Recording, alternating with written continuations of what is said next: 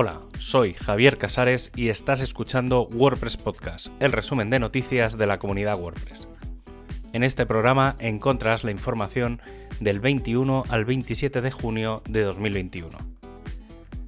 Seguimos recibiendo noticias de novedades y cambios en WordPress 5.8 y en esta ocasión tiene que ver con los temas por defecto, los 20 y algo. Estos temas creados por la comunidad son los ejemplos de lo que se puede llegar a hacer a nivel visual y teniendo en cuenta que llegan los padrones, se han incluido algunos de ellos en cada uno de estos temas, a modo de ejemplo.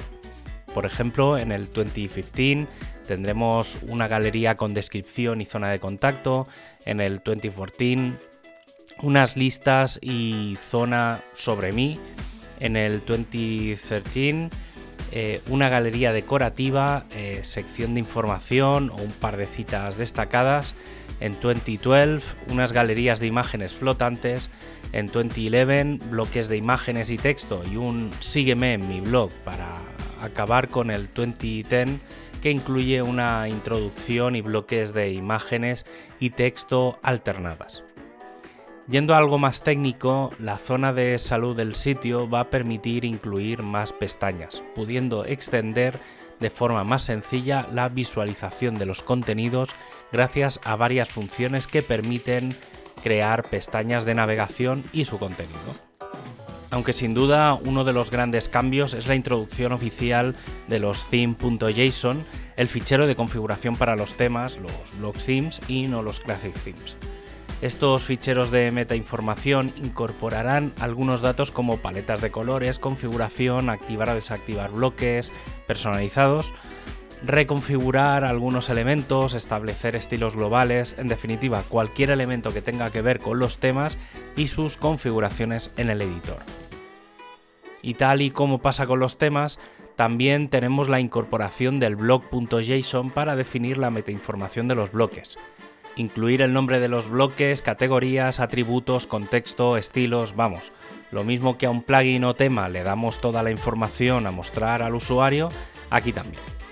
A esto también hay que añadir el soporte de los bloques a nuevas funcionalidades como el duotone o la salida de elementos experimentales como el tamaño de fuente o altura de línea.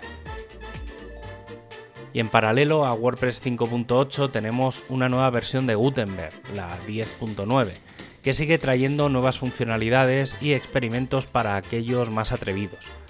La funcionalidad más visual probablemente es la incorporación de las previsualizaciones extendidas que permitirán, estando dentro del editor, que al pulsar sobre un enlace podamos ver una pequeña ventana modal con información del enlace en forma de título, captura de pantalla y descripción, como puede ser la previsualización de Twitter o Facebook.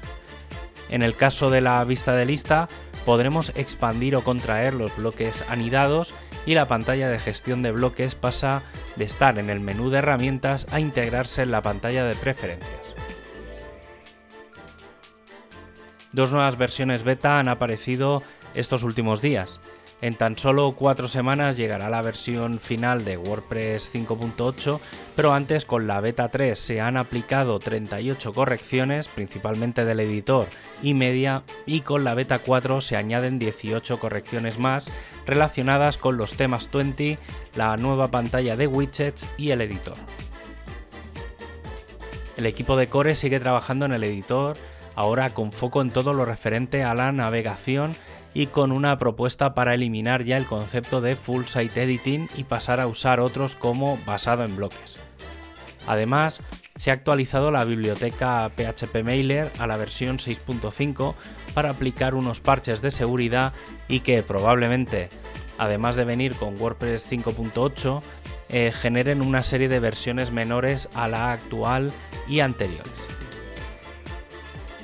Se espera una nueva versión de WP CLI, probablemente la 2.5.1 en las próximas semanas para ampliar y corregir algunas funcionalidades y dar soporte a WordPress 5.8.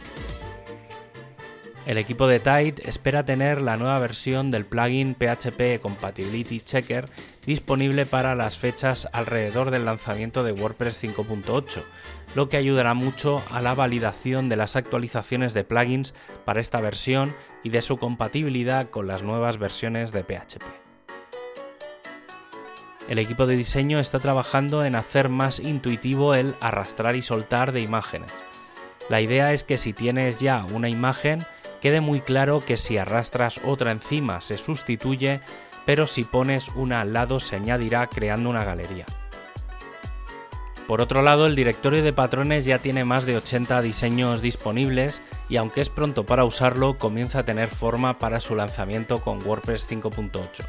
Patrones como el de suscribirse a un podcast, tabla de precios, menús de un restaurante o receta ya están disponibles. Y como despedida, puedes revisar los enlaces a los contenidos en wordpresspodcast.es y suscribirte a tu plataforma de podcast preferida. Un abrazo y hasta el próximo programa.